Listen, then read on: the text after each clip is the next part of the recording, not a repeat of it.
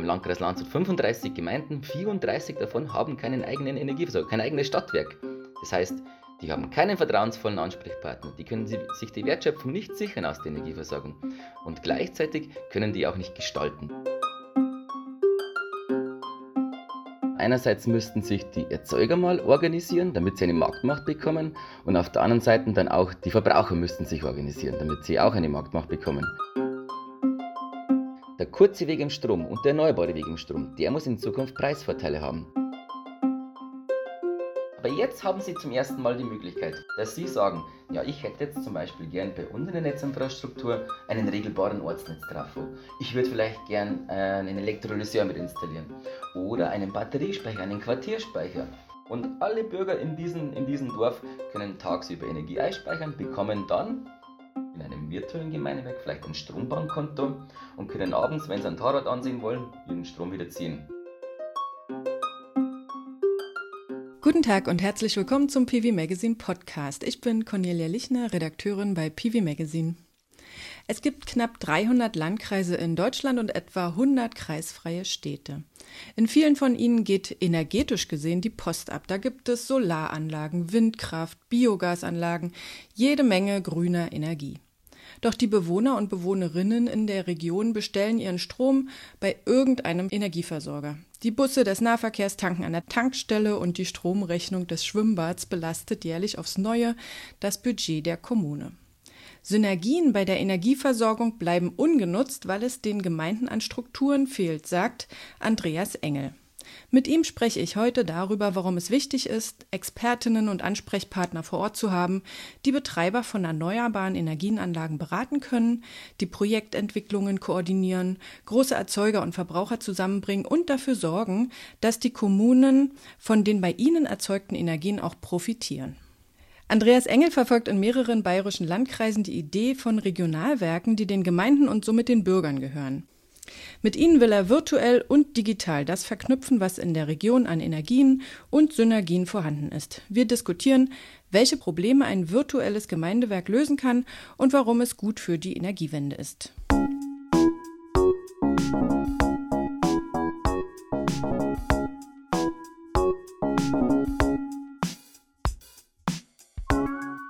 Der PV Magazine Podcast heute mit Andreas Engel, Geschäftsführer der Regionalwerke GmbH und Co. KG. Guten Tag und herzlich willkommen, Herr Engel. Hi, Servus.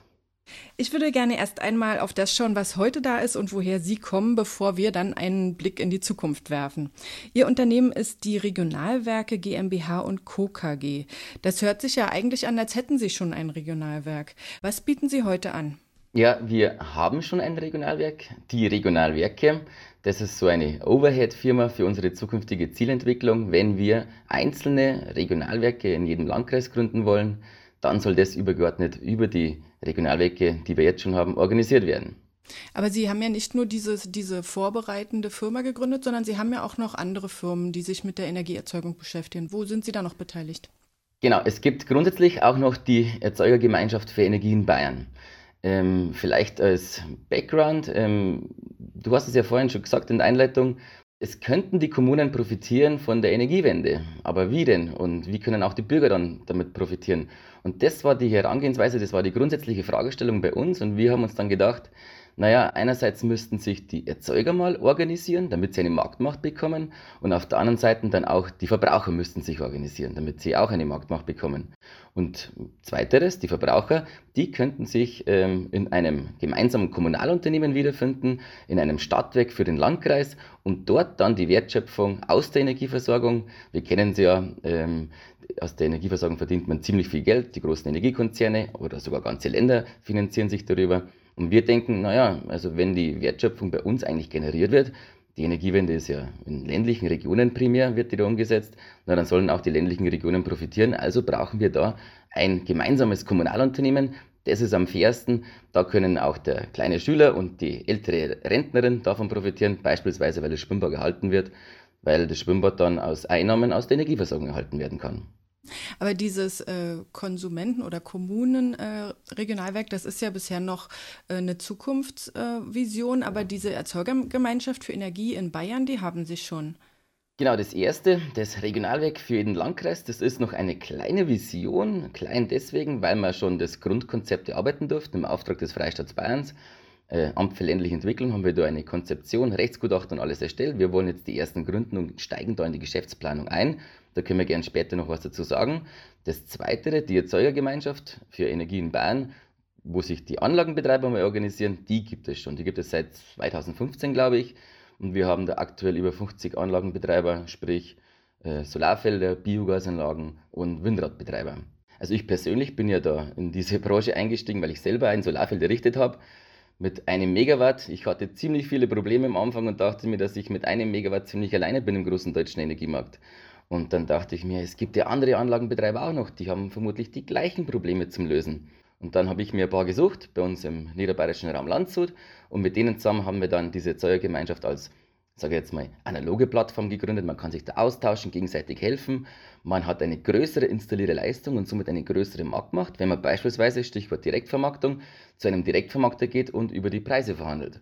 Wir machen das gemeinschaftlich, können dann Rahmenverträge aushandeln und stellen diese dann den Mitgliedern zur Verfügung. Kostenlos natürlich Genauso wie unser täglicher Rat äh, und Tat, wenn wir mir zur Seite stehen.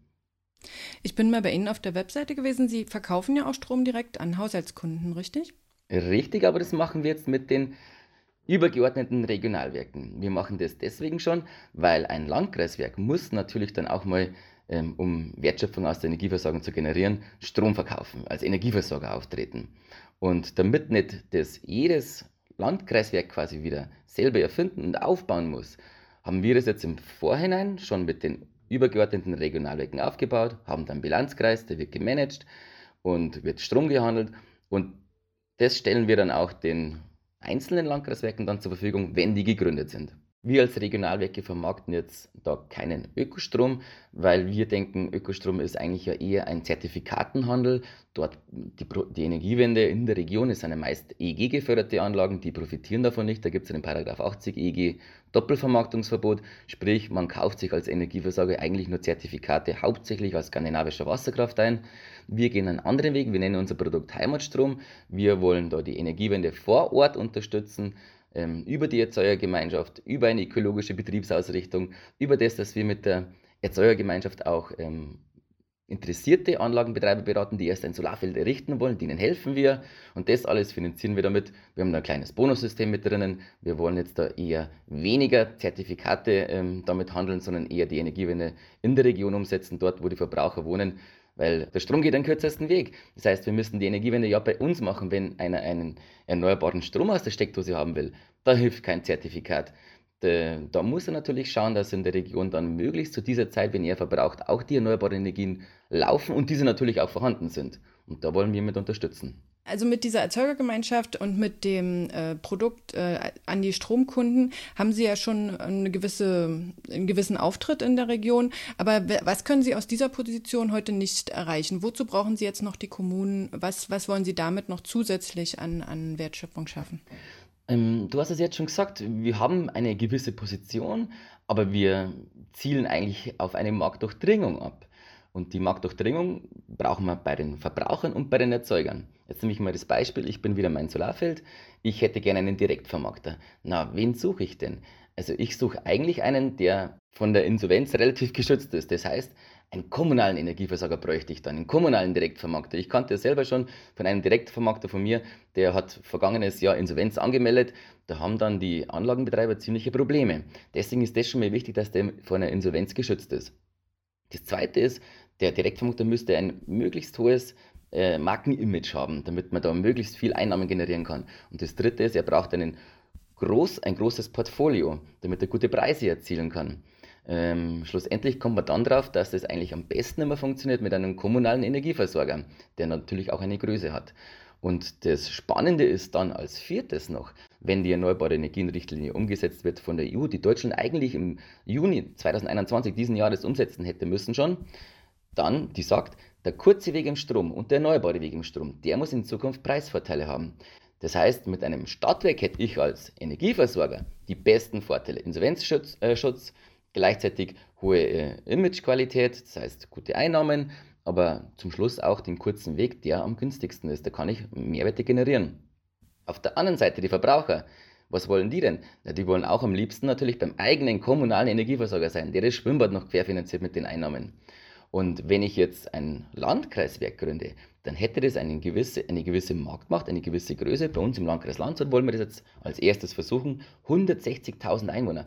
Wir könnten dort einen wirklichen Wachstums- und Innovationsmotor schaffen mit so einem Landkreiswerk, das dann natürlich vor Ort gesicherte Energie aufkauft. Ich als Solarfallbetreiber gehe zu 100% dann zu diesem Energieversorger, zu diesem kommunalen. Und genauso gehen die Verbraucher zu diesem Energieversorger.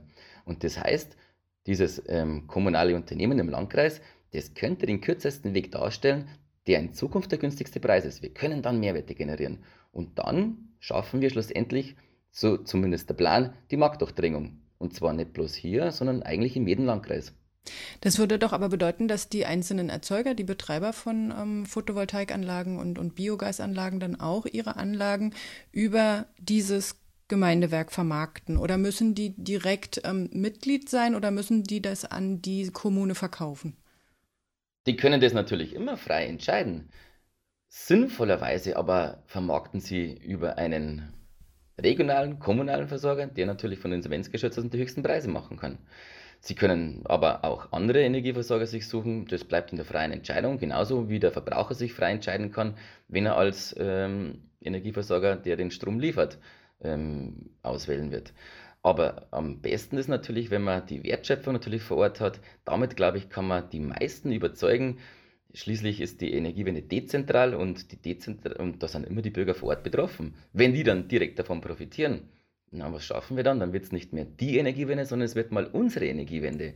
Und damit, glaube ich, können wir dann auch noch mehr zubauen äh, an erneuerbaren Erzeugungsleistung. Wir müssen ja viel mehr zubauen. Und ich glaube, auch hier könnte wiederum dieses Landkreiswerk beispielsweise ein Solarfeld selber betreiben, dann bleibt die komplette Wertschöpfungskette in der Region.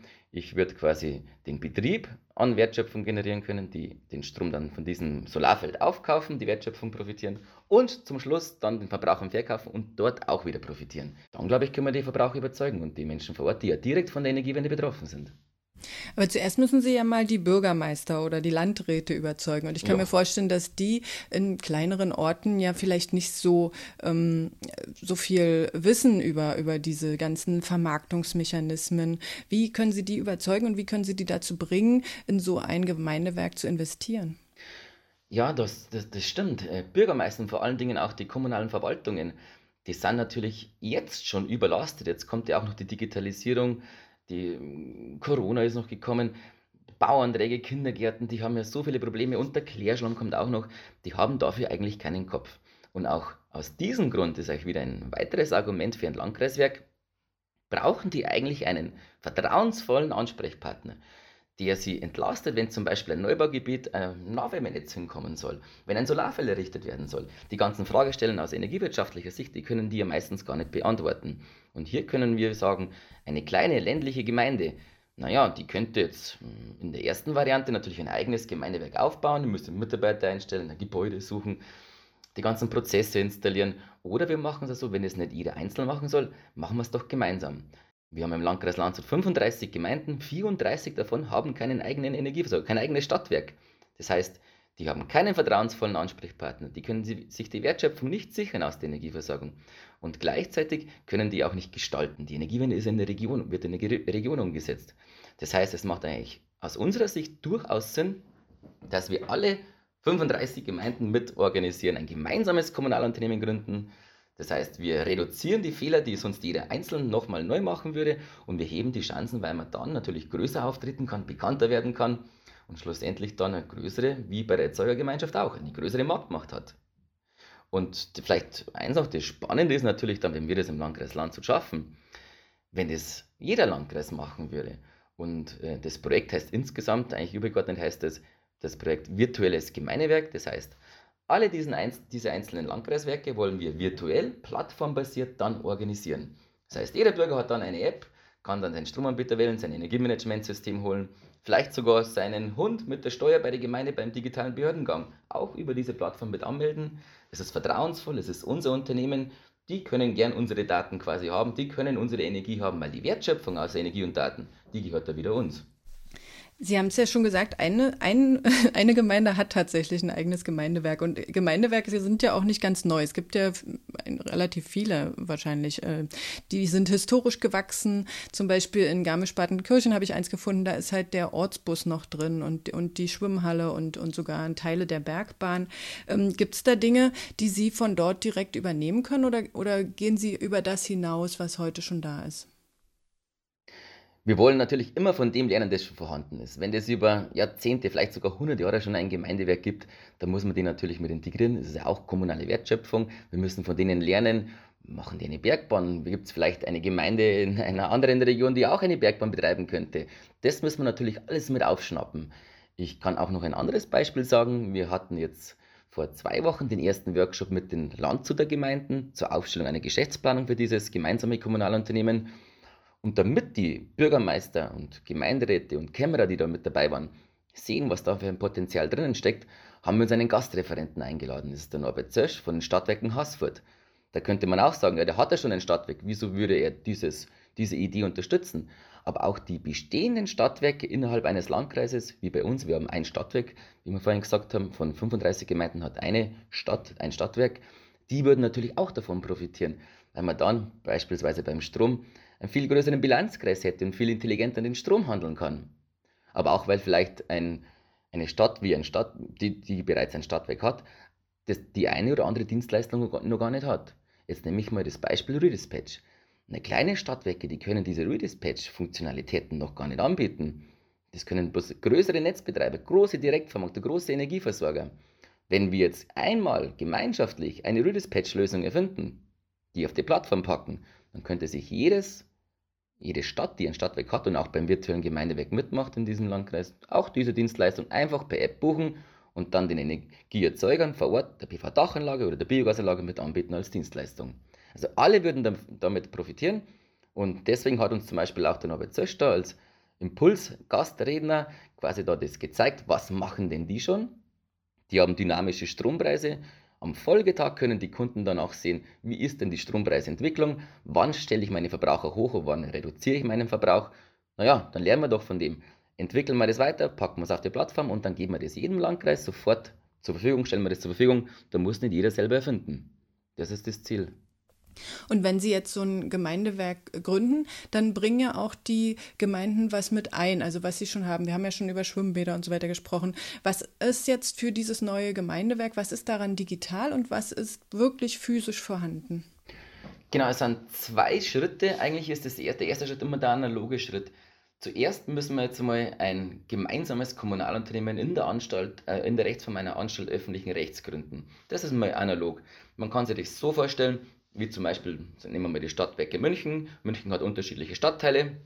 Die braucht nicht jeder ein eigenes Stadtteilwerk haben quasi, sondern die gründen gemeinsam was, weil man einfach Effizienzen dadurch heben kann. Genau das machen wir auch. Die einzelnen Gemeinden als Stadtteile von München, bei uns sind es Gemeinden im Landkreis, gründen ein gemeinsames Kommunalunternehmen. Damit kann man dann schon erste Dienstleistungen anbieten, beispielsweise in einer Gemeinde A soll ein Solarfeld errichtet werden, dann kann noch das gleich das gemeinsame Kommunalunternehmen machen. Immer noch alles analog. Man kann als Energieversorger auftreten. Ähm, wenn wir dann aber mal ein gewisses Grundkapital aufgebaut haben, dann muss die Transformation in ein digitales Zeitalter erfolgen. Da müssen wir die, die Plattform mit weiterentwickeln. Wir haben jetzt mal einen Prototypen und die weiterentwickeln, neue Ideen, neue smarte Services mit auf die Plattform packen intelligente Algorithmen, damit man vom Wetter lernt, damit man von der Erzeugung lernt, damit man von der Verbraucher lernt, aus der Historie, um zukünftig Fehler zu vermeiden. Das alles muss dann natürlich weitergehen. Aber das kann keine, kein kleines Gemeindewerk alleine entwickeln. Das können, könnte vielleicht ein Landkreiswerk machen, aber bestenfalls machen das natürlich mehrere Landkreis, Landkreiswerke miteinander. Dann ist das Risiko wiederum klein und die Chancen natürlich, dass es funktioniert, viel größer. Sie haben ja jetzt gesagt, Sie haben schon mit den Bürgermeistern und den Landräten gesprochen. Wie ist Ihre Idee so angekommen? Ähm, wir haben tatsächlich Anfragen von insgesamt schon zehn Landkreisen. Bei drei Landkreisen haben wir es geschafft. Das Ziel ist immer, dass mindestens fünf Gemeinden eines Landkreises sich dazu entscheiden, eine Geschäftsplanung aufzustellen. Die kostet natürlich was. Das müssten die Gemeinden selber bezahlen. Und wenn es mindestens fünf sind, dann will man die weiterhin betreuen. Und wir haben es jetzt geschafft, dass ähm, der Landkreis Hasberge, der Landkreis Passau und Da sind alle Gemeinden mit dabei und im Landkreis Landshut haben wir sieben Gemeinden noch gefunden, die diese Idee eines gemeinsamen Kommunalunternehmens weitertragen wollen. Grundsätzlich ist das, das Interesse schon sehr groß, nur dann diesen Schritt zu machen, weil die ja viele Arbeiten haben in den kommunalen Verwaltungen. Ich habe es vorhin gesagt, der Kindergarten, Klärschlamm, Breitband, die sind ja ziemlich belastet eigentlich mit von der Arbeit her, ist das noch nicht ganz so in den Fokus gerückt. Aber die Energiewende naja, wir, wir haben es jetzt ja in der letzten Zeit mitbekommen, die Folgeschäden, die direkten Folgeschäden und, und ähm, das sind ja teurer, als wenn man die Energiewende gleich umsetzen würde. Und deswegen ist es schon immer mehr im Fokus, auch mit dem Auslaufen der EG-Anlagen. Die ersten ähm, Anlagenbetreiber, die vor über 20 Jahren die Dachanlage installiert haben, rufen schon bei der Gemeinde an. Ja, was mache ich denn mit meinem, mit meinem überschüssigen Strom jetzt? Und dann, das haben wir jetzt auch als Feedback bekommen, ja, was können wir denen denn sagen? Dann sagen wir mir, ja, wir müssen ein gemeinsames Kommunalunternehmen gründen. Dann rufen die nicht mehr bei euch an, dann rufen die dort an. Die haben Vertrauen, das ist ihr Unternehmen und die machen dann die Lösung. Die kaufen den Strom ein und verkaufen ihn vor Ort natürlich zum bestmöglichen Preis, weil der Eigentümer ist ja dann dieser Kunde von diesem Unternehmen. Aber bisher müssen die sich ja mit solchen Problemen an den Netzbetreiber wenden. Und denn die Netzbetreiber gibt es ja auch schon bei Ihnen in der Region. Wie mhm. arbeitet dieses Gemeindewerk mit äh, den Netzbetreibern zusammen? Es gibt viele Netze. Es gibt Datennetze, es gibt Gasnetze, es gibt Stromnetze und Wassernetze. Und natürlich gibt es bei den einzelnen Netzen auch immer schon vorhandene Betreiber. Wir wollen mit so einem gemeinsamen Kommunalunternehmen dann auch gerne mit denen zusammenarbeiten und bei denen dann diesen Fokus in diese Region, ähm, dort wo das gemeinsame Kommunalunternehmen dieses Landkreiswerk ist, dort wollen wir den Fokus dann setzen und denen sagen, hallo, ähm, wir sind dort zum Beispiel zum Landkreis Landshut 160.000 Einwohner. Ähm, wir haben den ausschließlichen Fokus auf, die, Region, auf diese Region. Das Landkreiswerk im Landkreis Landshut zum Beispiel wird ja niemals nicht irgendwo im Ausland dann vielleicht ähm, Gewinne investieren, sondern wieder hier in diese Region investieren. Also wir haben den maximalen Fokus. Und mit dieser Marktmacht und mit dieser Fokussierung gehen wir dann zu den Netzbetreibern hin und sagen, also wir hätten hier weiße Flecken zum Beispiel. Wie können wir das jetzt möglichst schnell mit Glasfaser ausstatten? Wir haben ein Problem mit der Energiewende. Können wir nicht da vielleicht jetzt möglichst schnell eine Ringleitung mit dem Stromnetz machen, weil die Stichleitungen vielleicht immer Probleme machen? Und da glaube ich, dass man auf alle Fälle besser auftreten kann, auch in den Verhandlungen, eine bessere Verhandlungsposition hat, als wie wenn wieder jede Gemeinde einzeln zum Netzbetreiber vom Breitband, vom Wasser, vom Abwasser oder vom Strom hingehen muss. Das wollen wir bündeln. Und könnten Sie sich auch vorstellen, dass dieses Gemeindewerk Netze kauft? Das kann man sich durchaus vorstellen, weil auch hier gibt es schon Beispiele. Wir, ich habe es vorhin schon mal gesagt, wir schauen natürlich auch, was macht der, Macht, äh, macht der Markt um uns herum. Und da gibt es ja auch schon Landkreiswerke. Sagen wir mal, das sind ja auch analoge Landkreiswerke die die grundsätzliche Idee einer Bündelung, eine Mengenbündelung natürlich schon umsetzen, aber noch nicht diese Plattformlösung mit anbieten. Ich nenne jetzt mal als Beispiel die Eberwerk im Landkreis Ebersberg. Ähm, die haben dankenswerterweise auch schon mal bei uns einen Impulsvortrag gehalten. Und was haben die gemacht? Die haben das Stromnetz zurückgekauft, rekommunalisiert. In einem ersten Schritt zu 51 Prozent. Da sind es, glaube ich, 23 Gemeinden und die haben gemeinschaftlich Geld in die Hand genommen, ich kenne selber, ich bin Gemeinderat in meiner Heimatgemeinde. Wir haben aktuell negative Zinsen für unsere Rücklagen. Naja, dann packt man doch dieses Geld, wo wir sonst auf der Bank vielleicht Geld bezahlen müssen, um es zu packen. Nehmen wir doch dieses Geld und investieren in die Stromnetzinfrastruktur. Da gibt es eine gesicherte Rendite. Und die haben das so gemacht. 51% haben sie übernommen, 49% hat der bisherige Netzbetreiber noch. Die dürfen dann auch die technische und die kaufmännische Betriebsführung noch machen. Natürlich haben die auch die Option, vielleicht noch mehr zu übernehmen. Aber jetzt haben sie zum ersten Mal die Möglichkeit, über diese Netzbetreibergesellschaft, dass sie sagen, ja, ich hätte jetzt zum Beispiel gern bei uns in der Netzinfrastruktur einen regelbaren Ortsnetztrafo. Ich würde vielleicht gern äh, einen Elektrolyseur mit installieren. Oder einen Batteriespeicher, einen Quartierspeicher, dass man den vielleicht unterhalb vom Fußballplatz installiert. Und alle Bürger in diesem, in diesem Dorf können tagsüber Energie einspeichern, bekommen dann in einem virtuellen Gemeindewerk vielleicht ein Strombankkonto und können abends, wenn sie ein Fahrrad ansehen wollen, ihren Strom wieder ziehen. Möglichst über einen kurzen Weg, weil dort dann die erneuerbare Energienrichtlinie sagt, das ist der günstigste Strompreis. Das wäre das Ziel, auch die Netzinfrastruktur, die Netzoptimierung dann mit diesen gemeinsamen Kommunalunternehmen ja, zu optimieren. Glauben Sie denn, dass die einzelnen Gemeinden, die bei so einer, bei so einer Sache mitmachen, gleichermaßen profitieren? Oder gibt es auch Gemeinden, die zu weit außen liegen, die vielleicht da abgehängt werden würden? Bei, bei uns in unserem Modell ist es so, dass jede Gemeinde von dem profitiert, was sie leisten kann. Wir haben das Modell eines Tracking Stocks. Das heißt, jede Gemeinde kann sich frei auswählen, bei welchem Geschäftsbereich sie sich beteiligt. Ob sie jetzt vielleicht nur die Straßenlaternen betreiben will, ob sie eine Klärschaumentsorgung dabei ist, ob sie eine Energieversorgung mit dabei ist. Und nur von diesem Geschäftsbereich würde sie dann profitieren. Jetzt nehmen wir mal das Beispiel, eine abseits liegende kleinere Gemeinde, ähm, die würde vielleicht dann aber sagen, okay, wir sind nicht so ganz dicht besiedelt. Dann sagen wir, wir wollen speziell in den Ausbau der erneuerbaren Energien rein. Wir wollen aus dieser Sparte eine Wertschöpfung generieren. Und das Spannende ist dann, wir können über die Plattform, zumindest jetzt in den Prototypen schon, genau nachvollziehen, gemeindescharf den Umsatz zuordnen, wo, wer hat in diesem gemeinsamen kommunalen Unternehmen welchen Beitrag geleistet. Und wenn jetzt meine Heimatgemeinde sich in verschiedenen Bereichen beteiligt, wie zum Beispiel Energieversorgung, dann profitiert auch nur meine Gemeinde vom Umsatz aus dem Gemeindebereich. Das heißt, wir haben eine Fairness, eine faire und dynamische Gewinnverteilung. Somit würde jede Gemeinde so profitieren, wie sie den Beitrag leisten kann. Keiner will benachteiligt oder bevorteiligt werden. Aber das stellt ja unglaubliche Anforderungen an die Transparenz und an die Nachverfolgbarkeit der einzelnen Leistungen. Wie managen Sie das? Nutzen Sie da die Blockchain oder welche Methoden kommen Ihnen da in Sinn? Ähm, bei dieser ähm, Umsatzzuordnung, ähm, da ist eigentlich eine relativ, relativ einfache XRM-Plattform, Extended Relationship Management. Man kann genau zuordnen, welche, in welcher Gemeinde sitzt denn dieser Bürger, der den Strom einkauft oder verkauft und dann profitiert diese Gemeinde.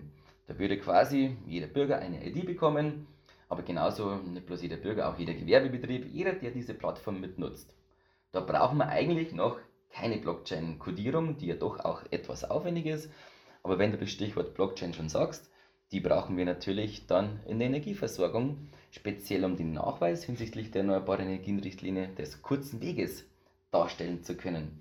Das haben wir in einem anderen Forschungsprojekt schon mit untersucht. Also wir als Regionalwerke, wir wollen eigentlich immer Leuchttürme mitentwickeln, die dann ganz einfach woanders mit umgesetzt werden können. Ob es ein Landkreiswerk ist, das in einen anderen Landkreis kommt, oder ob es ähm, beispielsweise jetzt im Forschungsprojekt SMEX ist, wo wir untersucht haben, wie schaut denn der zukünftige Energiemarkt aus, welche digitalen Technologien braucht, wir, äh, braucht dieser Energiemarkt. Und die Technologien, die schlagen wir dann vor, wir untersuchen sie und dann kann sie jeder überall umsetzen. Und ein Beispiel davon war die Blockchain-Codierung für jede Kilowattstunde. Ich nenne das immer den Eiercode für jede Kilowattstunde, weil vielleicht kann man es besser erklären mit dem Eiercode. Beim Ei ist eine Codierung drauf und jeder kann genau nachvollziehen, der den Code erkennt. Wo war das, das Huhn und war das vielleicht sogar eine freilaufend, ein freilaufendes Huhn? Und genau das gleiche brauchen wir eigentlich auch im Strommarkt, um den kurzen Weg nachzuvollziehen. Jede Kilowattstunde abstempeln in der Erzeugung und im Verbrauch. Und dann können wir direkte Beziehungen herstellen und zum Beispiel gegenüber den Netzbetreiber sagen, hey, ich habe meinen Strom mit dem Nachbarn getauscht, ich bezahle nur die Niederspannungsnetzebene und spare mir 3-4 Cent. Die kann ich mal dann aufteilen zwischen Erzeuger und Verbraucher, das ist das große Ziel. Dann haben beide Seiten einen Vorteil, beide Seiten können eine digitale Dividende schürfen und haben einen Anreiz, sich zeitgleich, raumzeitlich aufeinander abzustimmen. Wenn Sie das so schildern, klingt das großartig, aber oft ist ja so, dass bei Digitalisierungsideen, die, die klingen gut, aber wenn man dann wirklich in die praktische Umsetzung geht, dann stellt man fest, okay, irgendwo dazwischen ist noch ein Delta, da gibt es nicht das schnelle Internet, was man braucht oder mhm. die G5-Anbindung oder was auch immer. Wo sehen Sie die größten Hürden, die Sie jetzt noch überwinden müssen, um dieses Ziel äh, zu erreichen? Ich würde noch einen Schritt zuvor sagen, also das Wort Digitalisierung, das ist in aller Munde, aber selbst dann fehlt schon der nächste Schritt, wie geht es denn weiter? Auch die Politik schwärmt gern von der Digitalisierung, wir müssen alle Bereiche digitalisieren, auch die Energieversorgung. Aber dann weiß man schon gar nicht, ja, und was wollt ihr dann genau machen? Wir sind jetzt da schon zumindest schon mal einen Schritt weiter, weil wir ein Geschäftsmodell grundsätzlich entwickelt haben für die Energiewende mit, mit dem Einsatz digitaler Technologien. Erste prototypische Anwendungen haben wir schon, auch diese Blockchain-Codierung als R-Code, die läuft gerade in einem anderen Forschungsprojekt noch mit. Und jetzt wird es natürlich spannend. Ähm, wir brauchen beides. Wir brauchen einerseits das Geschäftsmodell und auf der anderen Seite auch gleich den Absatzmarkt, weil das eine bedingt dem anderen. Und deswegen gehen wir auf zwei Seiten. Wir entwickeln einerseits ja, die, die, die Geschäftsmodelle mit den neuen Technologien und auf der anderen Seite wollen wir uns mit den Landkreiswerken gleich den Absatzmarkt schaffen, sodass wir dann die Plattform haben und sofort in den Markt bringen können, damit es dann akzeptiert wird, angenommen wird, hochfrequentierter Marktplatz äh, sich einstellen kann und dann kann sich das entwickeln. Aber du, man braucht immer beides. Man braucht einerseits Marktplatz und auf der anderen Seite natürlich die neuen digitalen smarten Services. Wollte gerade sagen, ich meine, der, der Kunde muss ja irgendwie auch abrechnen. Der muss ja dann einen Smart Meter haben oder irgendwas, was ihn. Speziell beim Strom braucht er dann einen Smart Meter. Das wäre natürlich äh, praktisch. Es wäre auch möglich, eine intelligente Messeinrichtung ähm, erst benutzt zu haben, aber der Smart Meter, der war natürlich am allerbesten. Da gibt es ähm, ein HAN-Netzwerk, Home Area Network. Ähm, dort wollen wir dann andocken, dort wollen wir dann noch ein Energiemanagementsystem vorschalten und nur überschüssige Strommengen, die ihr dann ins Netz einspeist, die dann auch kodieren und zeigen, hey, ich habe jetzt da als Bürger A was eingespeist, der Bürger B hat es verbraucht, direkte Beziehung herstellen, Wertschöpfung bleibt dann vor Ort. Das ist natürlich dann ganz spannend, ähm, speziell beim Strom mit diesen Smart Metern. Beispiel äh, kann ich vielleicht noch sagen, Stadtwerke Haßfurt, die haben tatsächlich schon alle Verbraucher mit Smart Metern ausgerüstet. Und die haben jetzt mal zum ersten Mal einen direkten Einblick in die Energieversorgung vor Ort, in die Netzinfrastruktur und den Energiebedarf und können dann mit Photovoltaik-Freiflächenanlagen ohne EG-Förderung und mit Elektrolyseuren dieses Stromnetz stabilisieren, was natürlich auch eine Versorgungssicherheit, eine erhöhte darstellt, aber zudem auch damit verbunden ist, dass es günstigere Preise gibt und insgesamt die Wertschöpfung vor Ort bleibt. Das ist das Ziel, was wir dann eigentlich vorhaben, flächendeckend umzusetzen. Speziell für kleine Gemeinden, die diese Möglichkeiten nicht haben, weil sie ganz einfach vielleicht zu wenig Einwohner haben. Hm. Sie sagten ja vorhin, es gibt äh, Gemeinden, die sind da schon gleich mit dabei und, und äh, wollen, finden das gut. Und es gibt Gemeinden sicherlich, die auch sagen, ich weiß nicht, ob ich da mitmachen möchte, ich möchte erst mal abwarten. Können die dann auch später noch einsteigen? Natürlich können die einsteigen, die können zu jeder Zeit einsteigen, die können in verschiedenen Phasen einsteigen. Jetzt am Anfang haben wir sieben gefunden. Wenn wir jetzt die Geschäftsplanung fertiggestellt haben, wir hoffen, dass das Ende des Jahres passiert, dann haben die gleich schon die Möglichkeit, auch als Gründungsgemeinden mitzumachen auf Basis der Zahlen aus der Geschäftsplanung. Wenn sie dann sagen, nein, wir wollen immer noch abwarten, dann können sie natürlich auch in ein, zwei, drei, vier, fünf Jahren, das ist völlig denen frei überlassen. Die Gemeinden, denen soll das Gemeinde, das gemeinsame Kommunalunternehmen gehören, die können jederzeit entscheiden, trete ich ein, trete ich aus.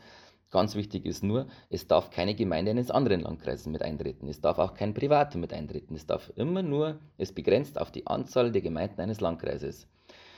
Ich hoffe, dass sich auch dann, wenn wir die Geschäftsplanung vorstellen, weiterhin mindestens fünf Gemeinden finden, die das umsetzen wollen. Vielleicht als Vergleich jetzt mit unseren sieben Gemeinden im Landkreis Landshut haben wir, hat es gerade die Einwohnerzählung gegeben, knapp 23 Prozent der Landkreisbürger vertreten. Das ist schon nicht schlecht, da können wir schon eine Marktmacht generieren und das Ganze aufbauen, aber mindestens fünf sollten es sein. Es wäre dann schon schade, wenn, das war jetzt auch am Anfang so, ich habe dann alle Gemeinderatssitzungen besucht, alle Bürgermeister besucht, wenn dann Einzelne sagen, naja, wir warten jetzt lieber mal noch ab. Ähm, wenn es jeder sagt, dann passiert überhaupt nichts, dann kommt, geht nichts voran. Und ich glaube, die Zeit drängt. Der, wir in Bayern haben noch ein CO2-Budget bis 2026, da müssen wir CO2-Emission null haben, um das 1,5 Grad Ziel nicht zu reißen. Also wie soll denn das funktionieren, wenn wir alle abwarten? Und ganz im Gegenteil würde ich sagen, wir haben so große Herausforderungen, ob es der digitale Behördengang ist, der nächsten Jahres äh, verpflichtend wird, ob es Corona ist, wo man ja sieht, dass eine Gemeinde abhängig ist von einem Einnahmestandbein, den Steuereinnahmen. Und wenn es wegbricht, dann liegt die Gemeinde am Boden.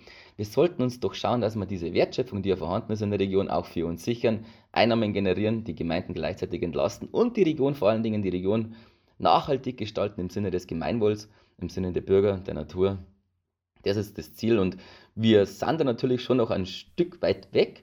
Wir sind noch in, den, in der Anfangsphase, aber ich glaube, wenn wir das erste Landkreiswerk als virtuelles Gemeindewerk gründen können, dann haben wir ein Beispiel, einen Leuchtturm wieder, der das ausstrahlen kann, auch auf andere. Wenn dann ein anderer Landkreis kommt und sagt, ja, funktioniert denn das überhaupt? Dann kann ich sagen, na, schau mal nach Landshut, da funktioniert. Und dann kann er sich selber überzeugen, dann könnte das einen Run ergeben. Deswegen ist jetzt da wirklich der Fokus aus diesen ersten drei Untersuchungen in Hausberge, in Passau und in Landshut, dass zumindest dann eines gegründet wird.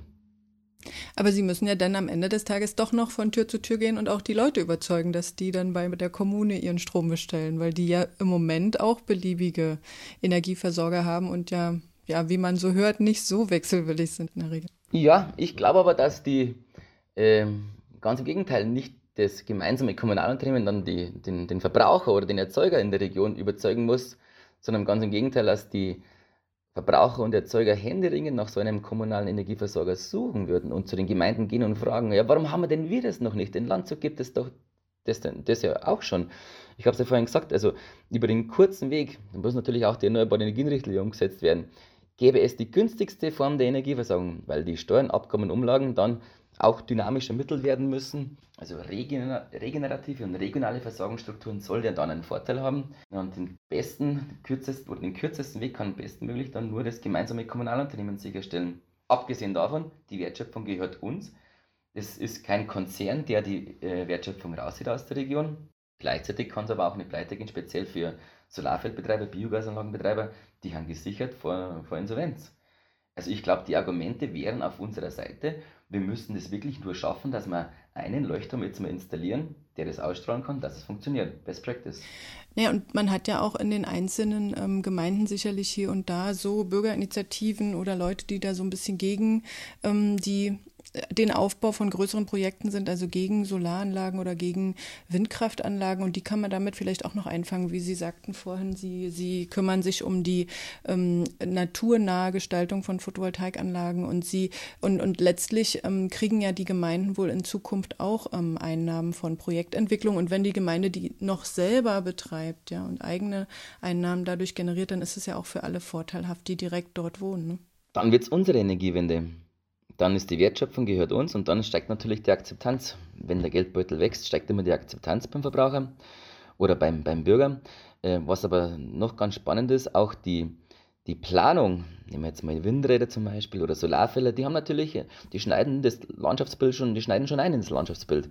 Und ein externer, fremder, großer Investor vielleicht, der in der Region gar nicht verwurzelt ist, der will die maximale Rendite haben auf Kosten vielleicht anderer Belange, ob es Natur ist, der Bürger ist aber ein gemeinsames Kommunalunternehmen, das schaut natürlich, dass man alle Belange mit berücksichtigen kann, alle unter einen Hut bekommt und das bestmögliche Projekt für die Region macht. Das muss dann gar nicht die maximale Rendite sein. Man kann vielleicht die Anlage dann ein bisschen kleiner machen und vielleicht dann so ein naturneues Konzept umsetzen. Das habe ich vorhin schon mal erwähnt. Das Projekt Eule im Auftrag der Deutschen Bundesstiftung für Umwelt haben wir da ein ausgesprochen heißt das Evaluierungssystem für eine umweltfreundliche und landschaftsverträgliche Energiewende gemacht, also kurz EULE, gemeinsam mit der Hochschule Weinstefan, ein Auditsystem für eine Energiewende im Einklang mit der Natur. Ja, und dann lasst man halt vielleicht einmal eine Modulreihe weg und äh, kann da ein, eine Trockenmauer, eine Streuobstwiese installieren, sodass die Akzeptanz natürlich noch mehr weiter steigt. Also eine Energiewende in Bürgerhand ist unser Ziel und natürlich im Einklang mit der Natur. Dann, glaube ich, kann die Energiewende einen richtigen Run nochmal haben, weil wir sehen, hey, wir profitieren ja alle davon. Es ist ja nicht bloß die Energiewende, die dann jeder immer suggeriert, die kostet zu viel, sondern nein, wir haben alle einen Vorteil davon. Und wenn man da vielleicht nochmal einmal was zu den Kosten sagen darf, das wird ja auch immer gesagt, ähm, wir haben jetzt schon in Deutschland den höchsten Strompreis in ganz Europa. Wer soll sich denn das noch leisten? Das ist nur die halbe Wahrheit. Tatsächlich, wenn man die ganze Wahrheit sagen würde, müsste man die Kaufkraft dagegen rechnen. Und da gibt es interessante Studien, hm, wenn man die Kaufkraft, wir haben relativ hohe Kaufkraft in Europa, die wir Deutsche, wenn man die Kaufkraft entgegenrechnet, sind wir auf Platz 15 hinter Zypern mit dem Strompreis. Also vielleicht will man dann, will man uns da irgendwie Angst vor der Energiewende machen, aber ich bin der gegenteiliger Meinung. Ich glaube, wenn wir die Energiewende schaffen, dann werden wir ja, so viel Wertschöpfung haben, dass wir fast gar nicht mehr wissen, wohin mit dem Geld ähm, ich glaube, wir können dann einen Metzger erhalten, einen Wirt erhalten, weil wir einfach Einnahmen aus der Energieversorgung haben, die aktuell, Deutschland fließen aktuell über 600 Milliarden Euro pro Jahr ab ähm, für den Primärenergieimport. Ja, das könnten wir uns ja sichern dann. Herr Engel, vielen lieben Dank, dass Sie uns das alles erklärt haben. Ich wünsche Ihnen Erfolg dabei, in Ihrer Region sozusagen weiter mit der Energiewende voranzuschreiten und hoffe, dass die Initiative zügig vorankommt. Ich bedanke mich auch und ähm, ich halte dich gerne auf dem Laufenden, wie es bei uns weitergeht. Vielen Dank. Genau, das würde mich sehr interessieren. Vielen Dank an Sie. Das war der PV Magazine Podcast für heute mit Andreas Engel, Geschäftsführer der Regionalwerke GmbH und Co. KG und Initiator für virtuelle Gemeindewerke in Bayern. Ich freue mich, wenn Ihnen der Podcast gefallen hat. Wenn Sie unsere Online-Nachrichten unter www.pv-magazine.de verfolgen, erfahren Sie auch, wie es weitergeht. Ansonsten lohnt es sich, das vierteljährlich erscheinende Magazin zu lesen. Sie erhalten das Abonnement 10% günstiger, wenn Sie in unserem Webshop unter shop.pv-magazine.com den Code Podcast10 eingeben. Falls Sie uns zu diesem Thema Ihre Meinung mitteilen möchten oder Wünsche und Fragen haben, können Sie mit uns Kontakt aufnehmen, indem Sie einen Kommentar auf unserer Webseite hinterlassen oder Sie schicken eine E-Mail an podcast.pv-magazine.com. Wir freuen uns auch immer, wenn Sie uns auf den Plattformen iTunes und Soundcloud liken, dann werden wir auch von anderen leichter gefunden. Vielen Dank fürs Zuhören und bis zum nächsten Mal.